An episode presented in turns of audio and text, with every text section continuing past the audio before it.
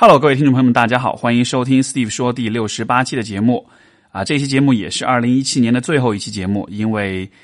二零一七年最后的剩下两个星期我会出去休假，所以说也就不做节目了。那么这一年里面，我想要最后划重点去讲的两个点，今天会跟大家分享。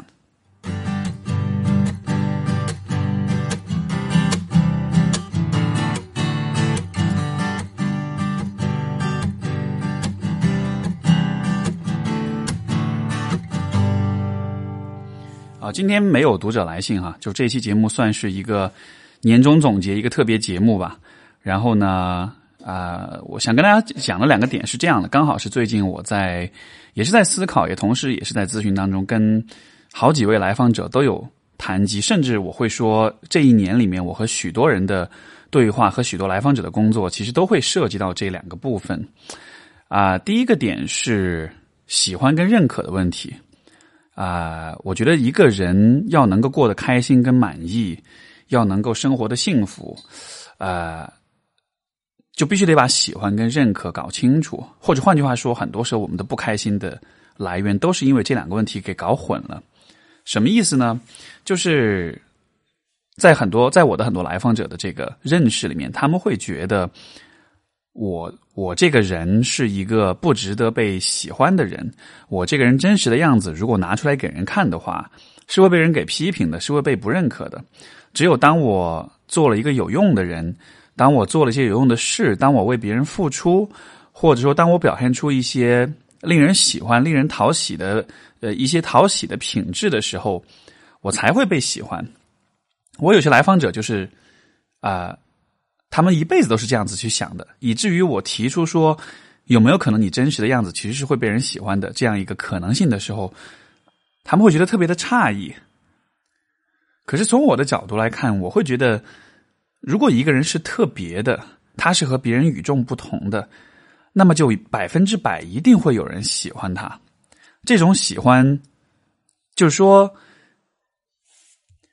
我们会习惯于把喜欢和认可混淆起来，然后呢，我们就会认为独特不会被被喜欢，只有那种被人认可的独特才会被喜欢。实际上，人性当中都会有讨喜的一面和不讨喜的一面，但是这个喜，我觉得就是谁喜欢是以谁的标准，这完全是一个非常主观的问题。那很多人可能成长经验当中，老师也好。同学也好，尤其是父母也好，可能都会表达出一些对你的期待，一些表达就是一些对你认可或者不认可的东西。然后，可能在很多人的生活里面，我们都会把这种认可当做是了和，就是我们会把认可和喜欢画上等号。我们认为，只有自己变成那个被认可的样子，同时也才能够被喜欢。可是，就当我听到很多人有这样的想法，啊，包括曾经我自己也会一直都有这样的想法吧，但是。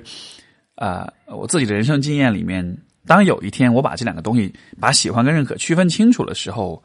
啊，怎么说呢？我觉得那带来的是一种特别大的一种转变，对于自己、对于他人的认识上的一种转变。就是当有一天我意识到说，其实喜欢的真谛不是在于你有多么的符合期待，你有多么的被认可，而是说。你这个人其实从天就是你生下来，你天生就注定了和其他所有的人都是会不同的。你的各个方面的发展，可能从小的时候开始，我们跟大多数人都是差不多的。我们没有太多自己的想法、自己的需求、自己的感受、自己的生活方式。但随着我们的年龄的不断的成长，因为你有独特的过去、独特的生活经验跟人生阅历，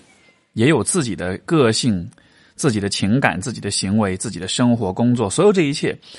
这些因素全部组合在一起之后，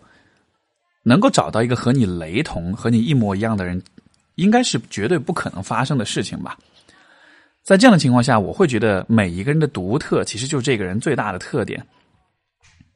那么，基于不同的人的审美，最终每一个人的独特都会被这个世界上的另外的那么。我也不知道有多少吧，可能是一两个人，也可能是那么一小撮人。但总之，这是一个我通过时间的推，就是时间呃和经历的慢慢的积累，才逐渐发现的一个关于人生的事实。就是曾经我会觉得，如果我跟别人不同的话，那应该不会被任何人所喜欢吧。带着这样的想法，可能就会尽量的让自己去满足别人的期待，让自己去变得和大家和那种至少大家认可的那种样子越来越雷同，越来越相似。我有许多来访者也是这么做的哈，他们呃朝着一个特定的方向，一个别人给画的饼那样的一个方向去努力啊，让自己变得顺从，变得听话，变得成功，变得美丽，变得爱笑，变得阳光。可是当他们变成这个样子的时候，却发现，哎，为什么我没有得到预期的那种喜欢？或者说，为什么我好像被人喜欢了，但是我没有心里面没有感觉到我是被喜欢的？可能是因为所有的这些喜欢都是用表演换来的吧，因为所有的这些喜欢，前提都是你需要满足某一个不属于你的标准，某一个不是由你来制定的规则。其实真正让我就是最深刻的理解喜欢跟认可之间的区别，还是我的伴侣。啊，我们大概是去年的这个时候认识的。然后很后来就认识到相恋到在一起到今年现在快一年的时间了。我觉得这一段关系给我带来最大的一个影响，就是他让我明白了，当一个人真的喜欢你的时候，他不是因为他不单纯是因为你身上那些受人认可跟瞩目的品质，而是在于，就是当你喜欢一个人的时候，这个人的所有的细节，不管是。打引号的好的或者坏的，是优点或者缺点，只要是关于你这个人独特的方面，好像都会引起这个人的兴趣，都会被这个人所所所津津乐道。然后，甚至是有一些你自己会觉得像是小缺点或者是不太好的部分的时候，对方都会觉得这个部分好可爱，都会觉得这个部分让他看到就看到之后觉得好开心，然后。而且很幸运的是，我们两个对彼此都是有这样的一种感觉吧。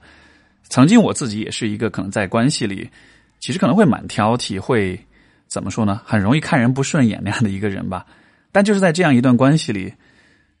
你就会发现这个人的特别被淋漓尽致的呈现出来之后，好像你都没有了那种。批判和挑剔的那种感觉了，因为你不会去做判断，说这个到底是符合要求的，是值得被认可的，还是说值得被批评的。当你摒弃掉了这样的一种好或者坏的二元对立的思维之后，当你只是看到一个人最原汁原味的、最本真的样子的时候，然后你可以不去想我要不要认可或者批评这个部分的时候。那是一种特别放松的状态，而且那也是一种特别能够啊让你看到所有这些美好可爱的小细节的这样一种状态。所以在这段关系里，啊，让我我觉得让我最大的收获就是明白了喜欢跟认可的区别。他让我知道了，其实。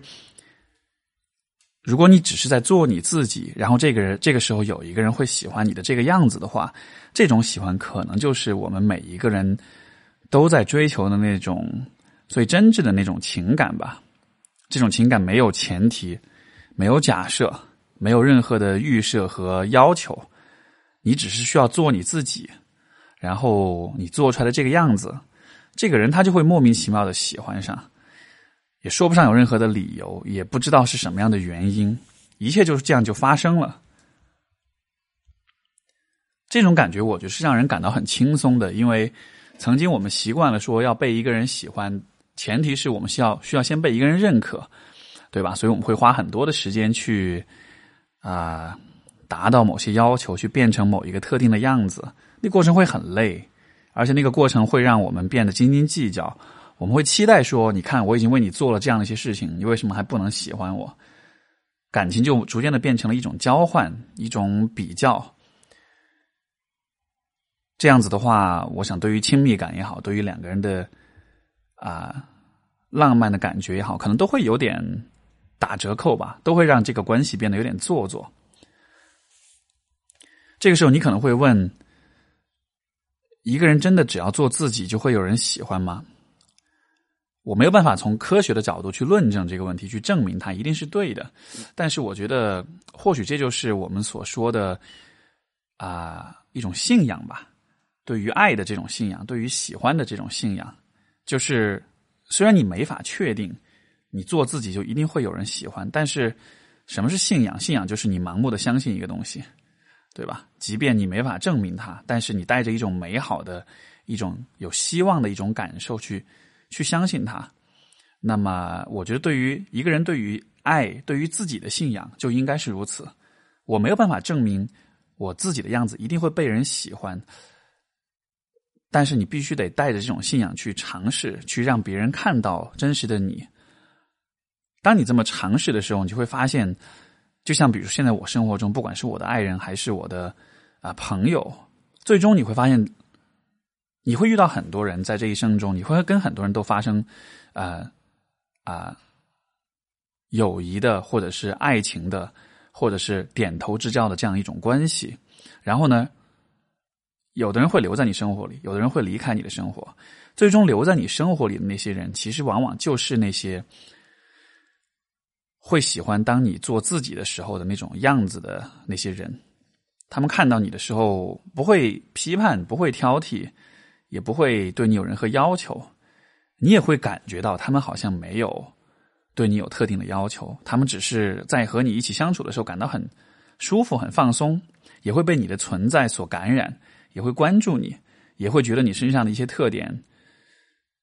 很好玩、很好笑或者很有意思。就算有的时候，像我自己的个性，我跟朋友在一起相处，可能不像是做咨询师的时候那么的严肃，会开玩笑，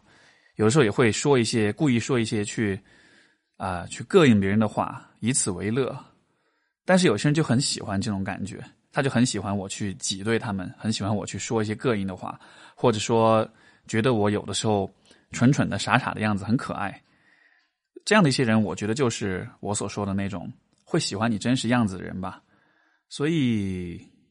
这是算是我今年特别大的一个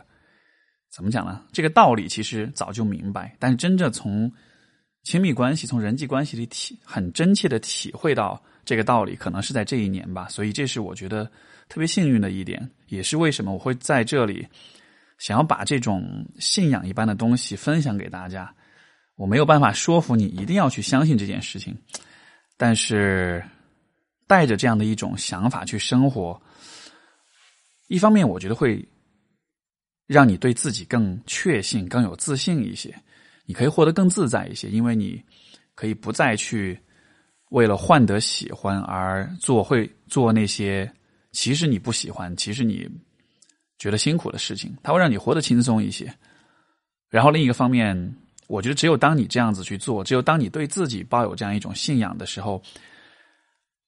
你才有可能让别人看到你真实的样子，你也才有可能在人群、在茫茫人海当中去发现、去筛选出那些会真的喜欢你的人。如果你不这么做，我觉得也许结果就是你会一辈子都和与与你认可的人，哎，就是认可你的人为伍。但是认可永远都是有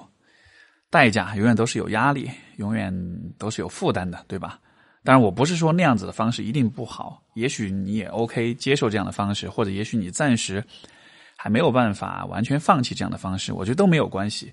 我想要做的只是告诉你，我觉得。人生，或者说亲密关系里面是有这样一种不同的可能性的，喜欢跟认可的区分，我觉得意义就在于此。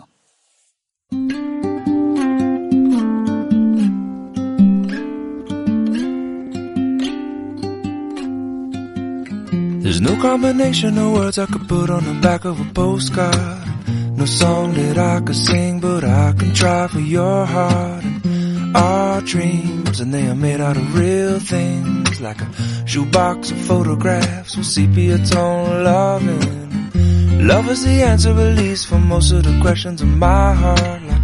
why are we here and where do we go, and how come it's so hard? It's not always easy, and sometimes life can be deceiving. I'll tell you one thing, it's always better when we're together. Mm, it's always better when we're together. Yeah, we'll look at them stars and we're together. Well, it's always better when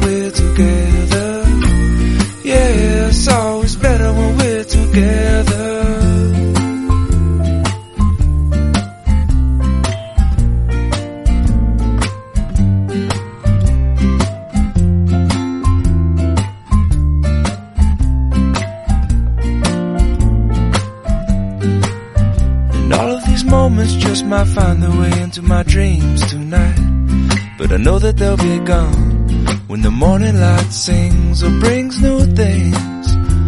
For tomorrow night you see that they'll be gone too. Too many things I have to do. But if all of these dreams might find their way into my day to day scene, I'd be under the impression I was somewhere in between with only two, just me and you. Not so many things we got to do, or places we got to be. We'll sit beneath the mango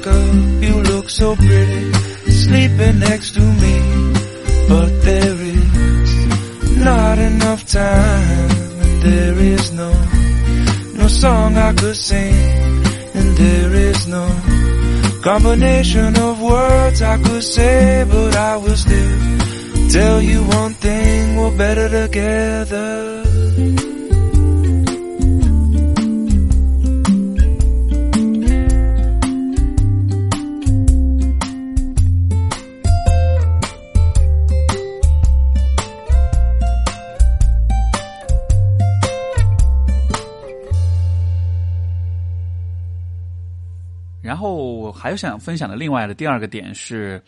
关于自责和自我责任。为什么会想到这一点呢？其实这也是最近，嗯、我的一个思考吧，就是说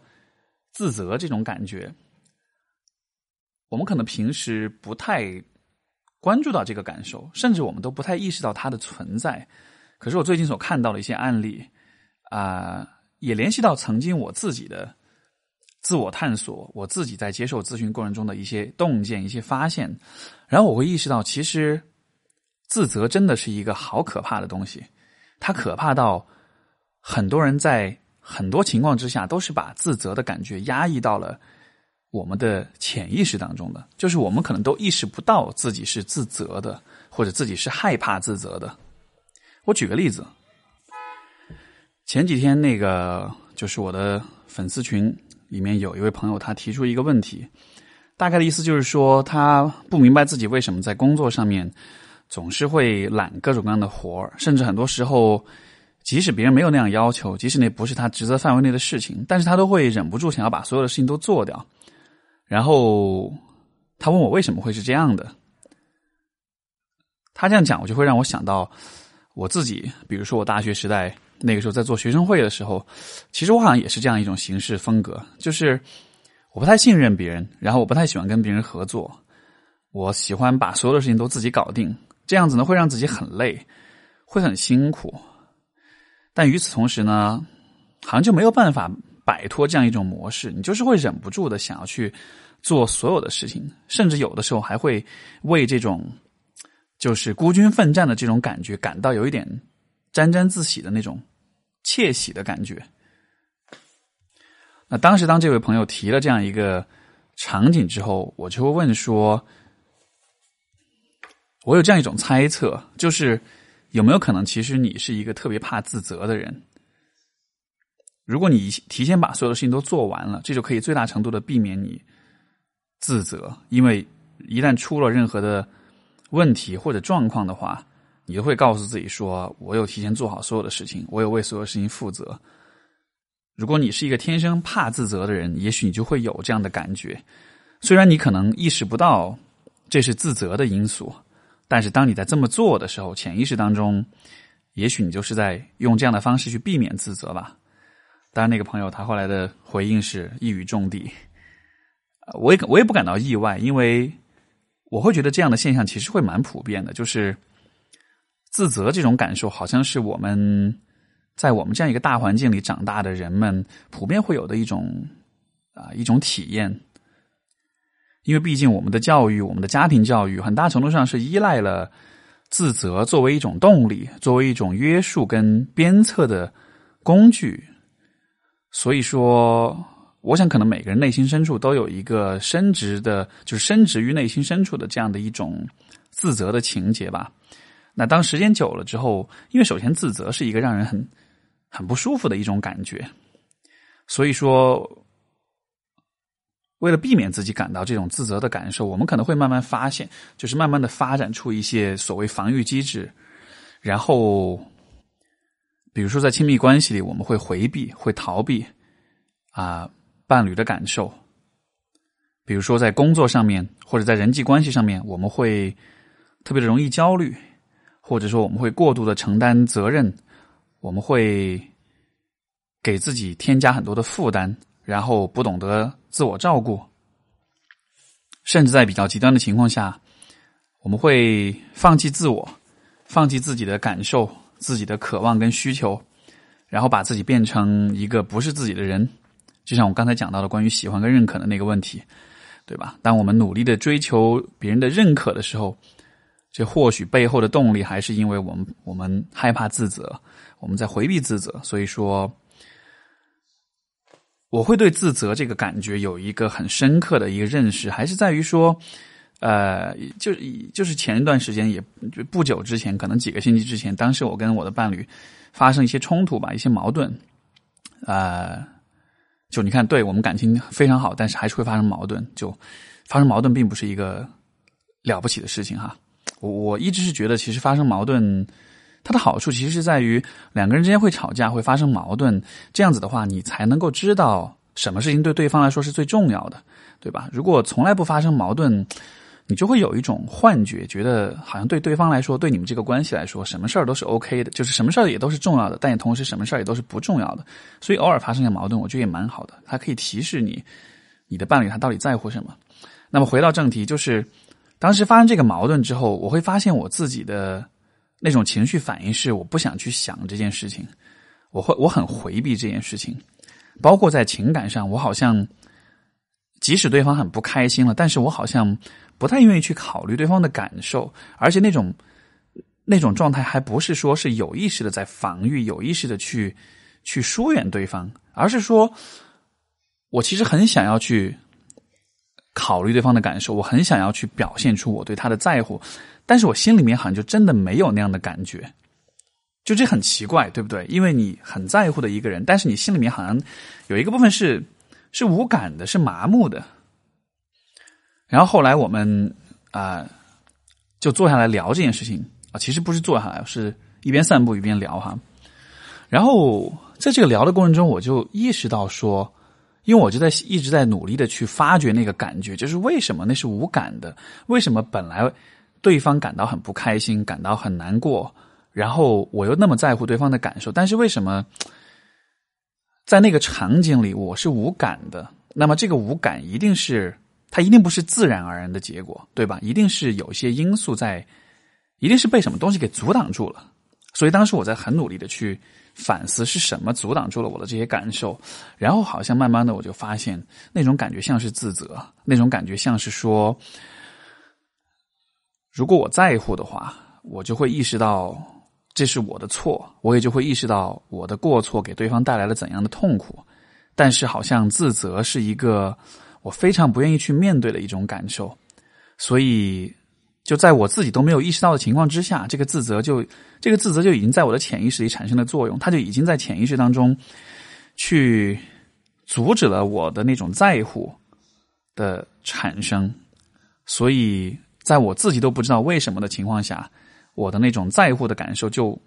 就像是凭空消失了一样。其实它没有凭空消失，其实它是存在的。一旦当我意识到了这个是自责的部分的时候，我才能够也同时去意识到我自己是在乎对方的，我是能够感同身受的。当然，这里面更进一步的问题就是，这个自责的感觉其实并不是来自当下的关系，这可能是。过去长久的生活经验当中，各种各样的大大小小的自责的场景啊、累加的一种结果。因为在很多的情况之下，当我们感到自责的同时，我们也会被不公正的对待。因为这可能是很多家庭普遍的一个现象，就是如果你错了，如果你啊、没有做对的事情，如果你不占理，如果你在道德上、在道理上是站在了下风的话，那么你的感受也是不值得被关注的，你的内心的情感也是不值得被接纳和被认可的。就好像当你错了的时候，一切的一切都都会被扔到窗外，甚至你这个人的尊严、你这个人的自由、你这个人的基本的人权都可以不被尊重，就好像一切都会被合理化的样子。所以说，这样一种逻辑，我觉得贯穿于我们很多人的人生经历当中吧。就是我喜欢用，这也是我今年算是自己发明的一个词啊，叫“对错光环”。我也会跟很多来访者对话当中提到这个词，就是好像在我们的父母或者是在这个很多的环境之下，当我们背上了那个对错光环的时候，就当我们对的时候，那个对的光环就会让我们可以对别人做出任何我们想要做的事情。你看，像比如说网络暴力，对吧？当我们去骂小三，当我们去骂某某某，那些某个名人，或者是某个人出轨，或者是很多啦，今年发生过很多这样的事情，对不对？在这样的情况下，我们就可以把人的很恶的那一面展现出来，我们会非常的没有底线的去攻击、去侮辱啊，甚至去迫害很多人。然后当如果我们是错的那一方的时候，好像周围的人对我们的感受、对我们的想法、对于我们的行为背后的所有的这些内在的原因、跟根源、跟渴望、跟诉求，就好像都都被忽略掉了，就都不重要了。所以，我觉得可能对于很多人来说，自责这个东西为什么那么可怕，也还是在于说，自责在传统上、在文化上来讲，它不单纯只是自责。而它是会把人引向一个没有自尊、没有自由、没有尊严啊、感受也不会被尊重、跟接纳、跟理解这样的一个非常绝望的、非常糟糕的一个境地。所以说，自责才会让我们这么的害怕。也所以说，自责相比于其他的很多像愤怒或者伤心或者难过的这样一些情绪，它是一个被我们压抑的更深的一个东西。甚至很多时候，我们都感觉不到自责，我们也无法理解自责是怎样在影响我们的。如果你能够就是捕捉到，你能够体验到你的自责的这个部分的话，我觉得这会对你很有帮助，因为你就会意识到生活中做的很多事情是在被自责所驱动。那么，自责跟自我责任的区别又在于什么呢？我觉得。你看，其实字面意思看上去很像哈，自责、自我责备吧，和自我责任就一字之差。我觉得它的区别其实就是一个，就是是否主动的问题。当你自责的时候，你会做一些事情；当你自，当你啊、为自己负责任的时候，你也会做一些事情。可是自责的情况下所做的事情是被动的，而带着自我责任去做的事情，全部都是主动的，都是发自内心的。所以。做这样的区分，我觉得对于我们的生活，对于我们的人生来说，最重要的一个意义就在于，如果我们一直被自责所驱使的话，最后我们的生活就不会是我们自己的，因为你做的每一件事情都不是发自内心的，你做的每一件事情都是为了避免自责，都是为了避免犯错误，都是为了避免如果你是那个错的人的时候，你所你可能会面对的那种忽视、跟不尊重、跟那种压抑和批判。而相比之下，如果一个人是对自己负责的，如果他能够区分自责和自我责任之间的区别的话，那么他做的每一件事情都会是发自内心的。即使有些事情可能是会被别人所批判，但是因为你知道这是你想要做的事情，所以即使会被有些人批判，但是因为是发自内心的，所以你是愿意为这些结果所负责的。我觉得相比于。自责的话，可能更可怕的事情应该是，有些事情压根就不是你想要做的，然后做完之后你还会被别人骂，对吧？而我觉得比被别人批评、被被别人骂更能够承受，或者说更理想的状态是：虽然你知道你会被别人骂，但是你知道你想要做这件事情，从而即使你做了，即使你被人骂了，即使你被人 diss 了，但是你是可以接受，你可你是可以接纳你自己的，你是可以接纳这一切的。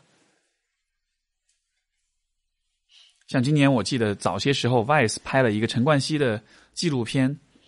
然后那个片子其实当时还蛮轰动的哈，就是大家都在传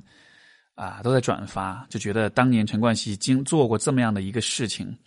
然后这是多么的丢脸，就结束了他的娱乐圈的这个生涯，然后对他这个人应该是毁灭性的打击。可是后来他开始做他自己的啊服装品牌，然后建立自己的一番事业。我觉得可能在他的事业被毁掉的时候，他可能是非常自责的。那个时候他所做的许多的事情，道歉也好，退出娱乐圈也好，可能都是出于自责才这样子去做的。可是后来他选择了去做自己很喜欢、很投入的这样的一个事业。这个事业的发展意味着他还他会重新出现在公众的视野当中，也会重新，也肯定会有很多人会重新提起当时的这些旧事。我想他肯定是知道这一切的，对吧？但是因为这是他喜欢做的事情，所以对于他来说，被人 diss、被人嘲笑、被人旧事重提，就不是一件可怕的事情了。因为我觉得这也是人内心很神奇的一个地方，就是当你做的事情是符合你自己内心意愿的时候，你会发现，你曾经所担心、所害怕的那些评价、跟批判、跟压抑，所有那一切都不是那么重要了。甚至都不相关了。我自己的经验经验里面，就很多人会说：“你做咨询应该很辛苦吧？你自己创业应该很辛苦吧？”其实我内心真实的想法是我从来都没有觉得很辛苦。为什么呢？因为这真的是我很想要做的事情哎。所以说，做的过程中感受到的任何的打引号的辛苦、跟挫折、跟困难，没有关系啊，我都会愿意为这一切负责。当我为这一切负责的时候，痛苦就不再是痛苦了。痛苦只是我需要负责的很多事情之一。所以，我觉得，如果对于你来说，人生中有许多痛苦，有许多压力，有许多令你焦虑的事情，或许我们也可以去看一看，这些事情是因为自责而发生，还是因为自我责任而发生。如果这些事情都是你发自内心愿意去做的，愿意去承担的，他不会感到，他不应该会显得很痛苦，不应该会显得。很难以承受，所以自责跟自我责任，我觉得啊，年末了，做一点肉麻的这种祝福，就是 我会希望明年新的一年，大家也能够分清楚吧，喜欢跟认可的问题，以及自责和自我责任的问题。我会觉得，最终如果我们能够用一种对自己负责的方式活着，那么生活会容易很多，会轻松很多。如果我们能区分喜欢跟认可的问题，那么我们的亲密关系也会容易很多，也会轻松很多。所以这是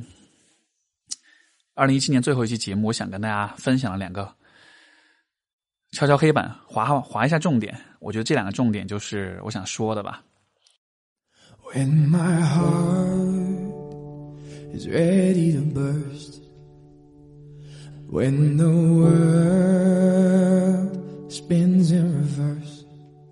I'll keep running to the place where I belong.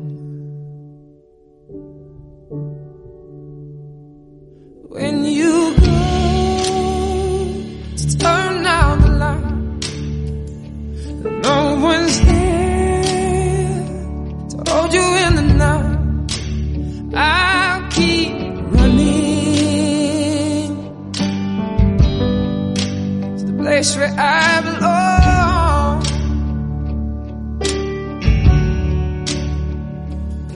When you think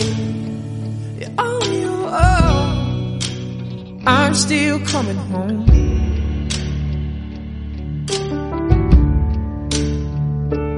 When our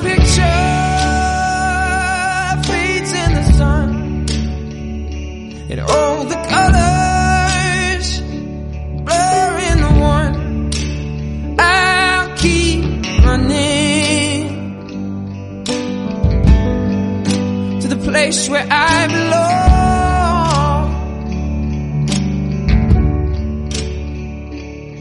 When you think you're on your own, I'm still coming home.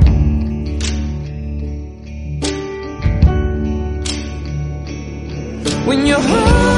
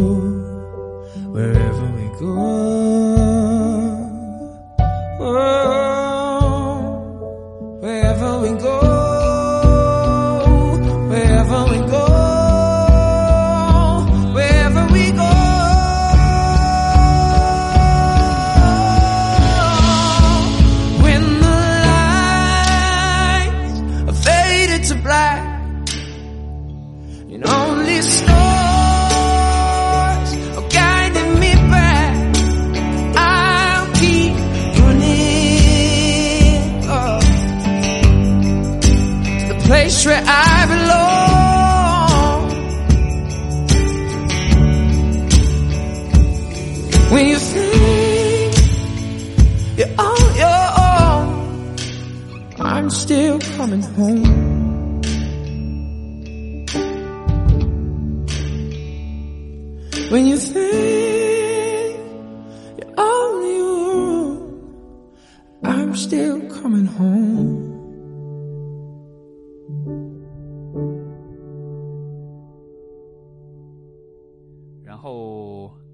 录节目，今天是十二月十三号，大家知道这是什么日子吗？这是 Steve 说开播一周年纪念日，但是又少一周，因为我刚才看了一下，我的第一期节目是十二月十九号的时候发布的，就去年的十二月十九号，所以说不不是刚好的三百六十五天，但是因为我后面两周就没有节目了，所以说这算是一周年的纪念吧。呃，我之前有期节目，呃，应该是有好几节目都讲到过一个观点，我说每年都会看，如果每年回看去年的时候，这个时候的自己，都会觉得自己很傻逼。然后我 刚才把第一期节目拿出来听了一下，然后听完这个节目，我都不我都不忍，呃，不是不忍直视，都不忍直听，就是因为我听的时候觉得天哪，好傻逼啊！不过就这个感觉，我刚才想了一下，为什么会有这样的感觉，然后我才意识到说，如果你每一年都会觉得去年这个时候的你很傻逼的话，那是因为其实生活给你的礼遇永远都是超过你的预期的。因为当我在那一个时候开始决定做那期节目的时候，我完全不可能想到，在这一年的时间里面，所有的这些节目做 Steve 说这个节目的所有的这些经历会是如此的 amazing，会是如此的令我感到满足、感到开心。我会今天是第六十八期节目，所以在这六十八期节目里面，有和很多非常棒、非常有趣、非常出色的，也非常友好的朋友们，有了很多的无数的有趣的对话跟聊天。就这个部分，可能已经很大程度上，真它真的是影响了我的三观、我的精神生活啊，我的内在，我觉得对我有很大的影响，有很大的帮助，有很大有很多的成长。所以，当我在去年的十二月十九号录节目的时候，我一定是没有预预料到我会得到所有这一切的。所以那个时候的我，可能对自己的预期，对这个节目的预期也是比较浅薄的吧。然后另外一方面也是因为这个节目有和很多的朋友有交流，就是很多的听众。虽然这种听交流是一种单向的交流，就是大家会来信，我会去回应啊、但是我也从很多人的这些信当中看到了每一个人内心，看到了每个人的故事，也让我会觉得，你看，就前面我在讲哈，关于喜欢的这个部分，就是我会很怎么说呢？做做咨询做久了，你就会越发的有。就可能对于大家来说，会不太容易相信说啊，做做真实的样子，一定会有人喜欢你。可是做我这行就，因为看很多人的故事看的多了，现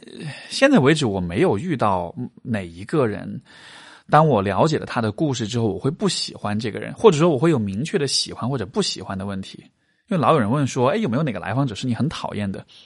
我发自内心的说没有哎，因为可能有些人表面上看上去令人讨厌，可是当你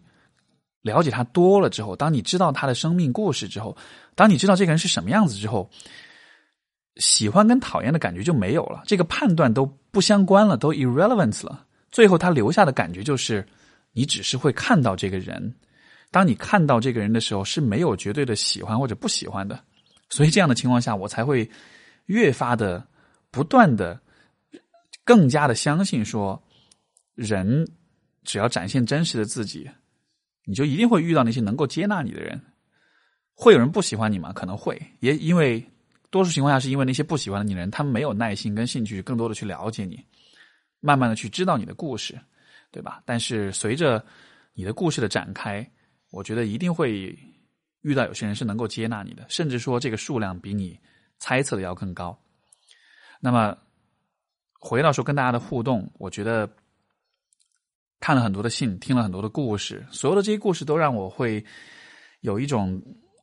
对人对人性的一种思考，同时也这也特别满足我的那种审美吧，因为我总是觉得喜剧跟悲剧、快乐跟痛苦都是同样美丽的，都是同样的值得我去看的。所以说，我也特别感谢大家跟我分享的你们所有的这些故事。然后另一方面，当然。啊，这个节目能做一年，我觉得有相当一部分原因，也是因为其实有很每一位热情的听众，然后你们的每一次收听、每一次点赞、每一次留言，有的时候我感觉我就像是那个帕夫罗夫的狗一样哈，给块肉，哎，那个敲铃的同时给块肉，然后我就会流口水。时间久了，不给肉，只是敲铃，我也会流口水。所以我自己很经常偷偷做的一件事情，就是会打开那个。Steve 说的几个发布的平台，去后台看一看，今天有没有人评论，都写了些什么？今天有多少人点赞？然后每当看到大家的这种反馈的时候，啊，心里面就会有一点小小的开心。评论人多了，收听的数量多了，我就会有大大的开心。然后这种开心的感觉就会驱动着我要更多，要更多的得到，所以就会不断的录节目，不断录节目。所以就让你，就希望让你知道，当你在评论，当你在留言的时候，那虽然我不会回复所有的留言，但是。那真的是对我是会有影响的。然后，这个节目我第一期在录的时候，我在说我要说我要坚持做一个深度的访谈节目。然后到了现在，也真的是这一年回回顾一下，真的是都做到了哈。然后这种形式本身，我觉得慢慢的被很多朋友所接受，这也是让我觉得特别特别。开心的一件事情，就是当你的当你所相信，甚至是当你盲目相信的一些东西被别人认可、被别人确认的时候，那种感觉我真的觉得还是蛮棒的。而且，尤其是很多朋友会告诉我，通过这个节目对自己的思考跟启发、跟这种成长有帮助的时候，我想这就是当时的初衷吧。这个节目一直免费，一直也啊无偿的跟大家分享。然后很多人就会说：“哎，为什么不考虑收费呢？为什么不做成付费产品呢？”我就不用啊，就这种成就感已经够爽的了，钱相比之下真的是太不重要了。那么明年的话，我会有个新新的玩法，因为之前啊，我们的老朋友张小雨，得意忘形的主播，然后他会说，很鼓励各位朋友，就是自己都去创造一些自己的东西。就不要只是接收，因为现在是一个信息时代，现在是一个付费知识时代，大家都在消费，大家都在接收信息，对吧？但是我们很难去创造一些东西，所以他特别鼓励大家都去创造一点自己的东西。就像比如说，我之前有看到有我的听众或者是他的听众有告诉我们说：“哎，我打算开始做自己的播客了。”有很多朋友在开始写博客、写微博、写日记，或者是做其他类型的这种创作。我就我我也非常认可对于创作的这样一种。啊，态度我也特别鼓励着大家能够去创作，所以明年开始我会有个新的玩法，在我们的 Steve 说这个节目里面，就是因为曾经我跟大家的互动都是这种单向的互动哈，你写信我来回应。我其实现在会希望说，能听这个节目的朋友们，一定都是自己有很多的思考跟想法的，包括你也会很认可我的很多观念。就是说，去分享、去启发、去鼓励别人。所以说明年开始的这个新玩法就是，啊，我会在节目当中拿出一部分时间来给到大家，我会向大家征稿啊、你可以跟我，你可以给我写信，然后就不是求助，因为不是每个朋友都真的那么需要求助，对吧？我也不想让大家觉得啊、每次你来找我都是因为你很苦逼，你来找我求助，你才能跟我写信。所以这个新玩法就是，你可以向我写信，然后你对任何的问题有你自己的思考，你想要分享任何的观点，或者说你想通过文你自己的文字去启发、去鼓励、去 inspire 一些其他的听众，你觉得你有一个有一个点或者有一个想法，你觉得特别有价值、特别有意义，或者你听到一些、看到什么、一些想到一些什么东西，你觉得特别值得分享，我我会邀请你把它写成一个一千字以内的一篇文字。记住啊，字数是一千字啊，太长了的话会写会会比较难，呃，这个占占用我太多时间，我会不乐意的。啊、大约一千字吧，不要太长。然后呢，写完之后我会做一些筛选，我认为写的比较，我我会尽量读每一个人的内容吧。但是我觉得，如果我不确定会不会有很多人来写写给我哈，如果我会做一些筛选，然后我会我会跟大家分享，就是你所写的东西。所以一定程度上，其实当你在写跟我分享你的 idea，跟我向我写信的时候，其实你也就成了这个节目的主播。所以说，Steve 说也就不再只是 Steve 说了，也就是成了大家说了。我觉得通过这样一种新的玩法，一方面我觉得想要给我的听众们，尤其是那些想要有意愿去思考、去写作，也是去分享和启发、帮助其别人的那些朋友们，给他们给大家这样一个机会，去啊、把你的文让你的让更多的人听到你的文字，听到你的想法。啊、而且我会希望，如果你给我写东西的话，不要只是写一篇日随随便便的写一篇东西给我，我希望你在写了之后多做几遍修改，然后也希望你能够认真的检查，然后不要有错字，你的语法、你的用词各个方面，就是把这个东这个这件事情，同时也变成是一个锻炼自己写作能力的和表达能力的这样一个机会吧。啊、这样子的话，当你给到我这个东西的时候，当然其实主要不是说我对你严严格要求啊，更多的只是说。啊，这这是一个机会吧？我觉得写作跟表达能力对我们每个人来说是特别重要的一个啊、一个 life skill，一个人生的一种技能，所以有这样一个机会磨练锻炼一下也蛮好的。那另一方面，我觉得也是可以给各位听众这样的一个机会去相互的交流。如果你愿意的话，你可以把你的电子邮件或者联系方式也附在里面。如果你希望有朋友听到你的想法之后，愿意去和你对话、和你去讨论，我也会把你的联系方式给发布出来。这样子的话，说不定我们就能够通过这个节目，通过这样一种形式去认识一些有缘人，对吧？之后不管你们是要变成好朋友，还是要谈个恋爱、结个婚，呵 呵都 OK，没问题。所以这就是我明年的玩法。然后呢，我会从啊、写信的这个邮箱，就还是我之前那个听众来信的那个邮箱，就是 a s k s t e v e at 幺二六点 com。然后，请你在标题当中标明是投稿，而不是求助，就是写上“投稿”两个字，我就会知道，OK，这不是你苦逼了、不开心了要来找我求助了，好吧？所以这就是明年 Steve 说的一个新的玩法。但与此同时，我也会啊、一部分节目会是读者问答和投稿的这个分享，另外一部分节目也会是嘉宾的访谈。然后我觉得这两种形式都非常赞，所以明年我会继续做下去。然后我会尽我会尽我最大的努力去认识、去遇到更多的有趣的人，给大家带来更多的好玩的对话。好吧，所以这就是今天想要聊的所有的内容。呃，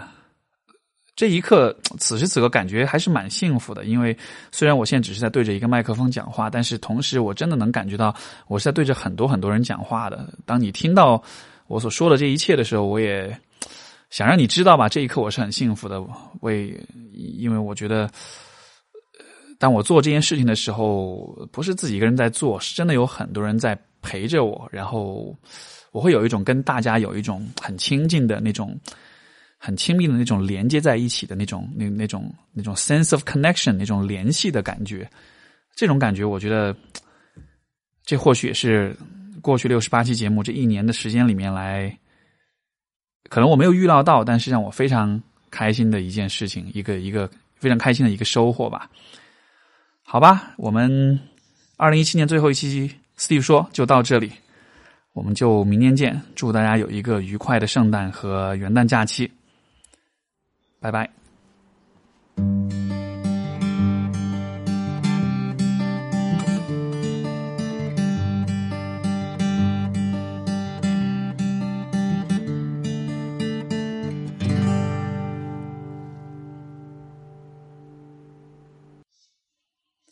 哦，对了，最后还有一个小彩蛋哈。去年我在微博上一直在写“爱是什么”这个系列，有人会说，是因为你谈恋爱了吗？对吧？是因为我谈恋爱了。那个系列里面记录的所有的感受，都是我谈恋爱的过程中所体会到的东西。所以，这个小小八卦被爆出来了。拜拜。